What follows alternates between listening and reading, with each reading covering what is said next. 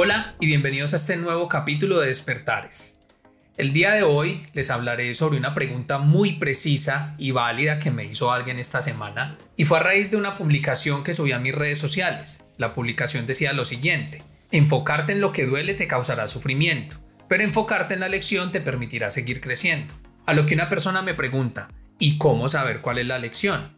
Bueno, voy a tratar de resolver esta excelente pregunta a través de este espacio.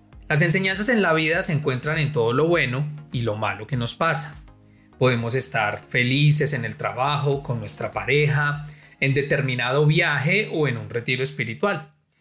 Y en ese estado de plenitud estaremos aprendiendo muchas cosas, cosas como la enseñanza de ser agradecidos con todo lo que tenemos y sobre todo con lo que somos, también con nuestra vida y las personas con las que tengamos momentos de regocijo y satisfacción.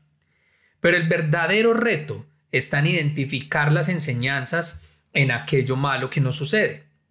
Esas son las más difíciles, porque culturalmente nos han enseñado que ante las dificultades debemos quejarnos, victimizarnos tal vez, buscar culpables y toda una cantidad de actitudes que no colaboran en la búsqueda de opciones y en la resolución de problemas. Pero hablemos sobre cómo identificar enseñanzas en lo malo.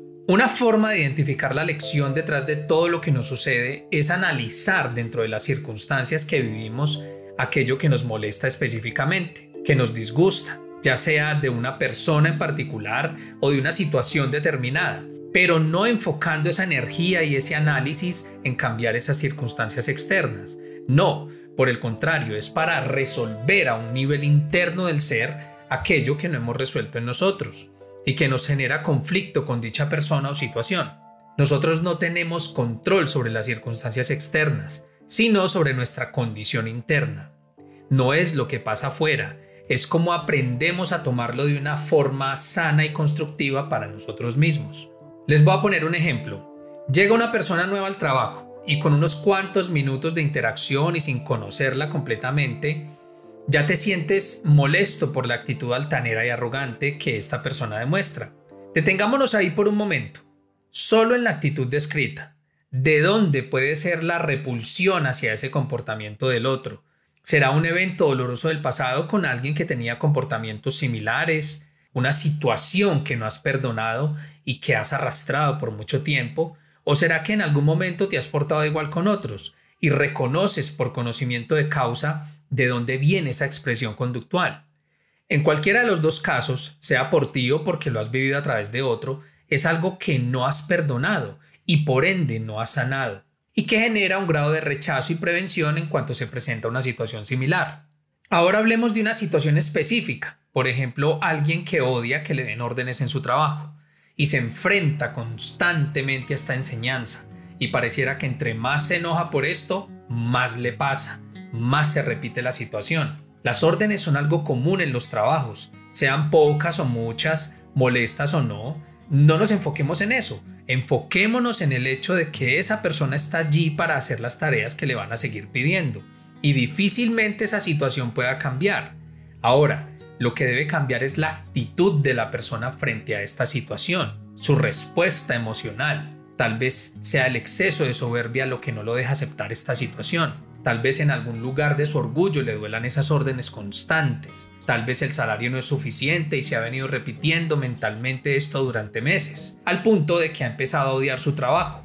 Es decir, viene cargándose durante un buen tiempo. Sea cual sea la situación, el cambio es a nivel interno y por más que se exteriorice el malestar, las cosas afuera no van a cambiar. Los karmas están aquí para hacernos mejores, no para quejarnos todo el tiempo por ellos. Están ahí porque demandan de nosotros cambiar, elegir diferente, reaccionar diferente, tomar otras decisiones, ser mejores cada día. Y si no aprendemos, se seguirán repitiendo. Muchos maestros espirituales enseñan que en este mundo somos responsables por nosotros mismos y no por lo que otros hagan. Solo somos responsables de ayudar a otros de buena manera, pero en esta vida el verdadero trabajo somos nosotros. Y con tu cambio con nuestro cambio, seremos el ejemplo para que otros sigan nuestros pasos. Este episodio es muy diferente a lo que ya venía haciendo, a los capítulos de mi historia que venía desarrollando en este espacio, y es porque he decidido variar un poco los contenidos. Seguiré contando mi historia a través de la espiritualidad, pero también quiero hablarles sobre libros, películas o series que vea y que les puedan servir para entender mejor la espiritualidad, pero también sobre preguntas que me hagan, situaciones de mi vida o cosas que pasan en el mundo. Recuerden que todo se conecta y todos somos uno en Dios.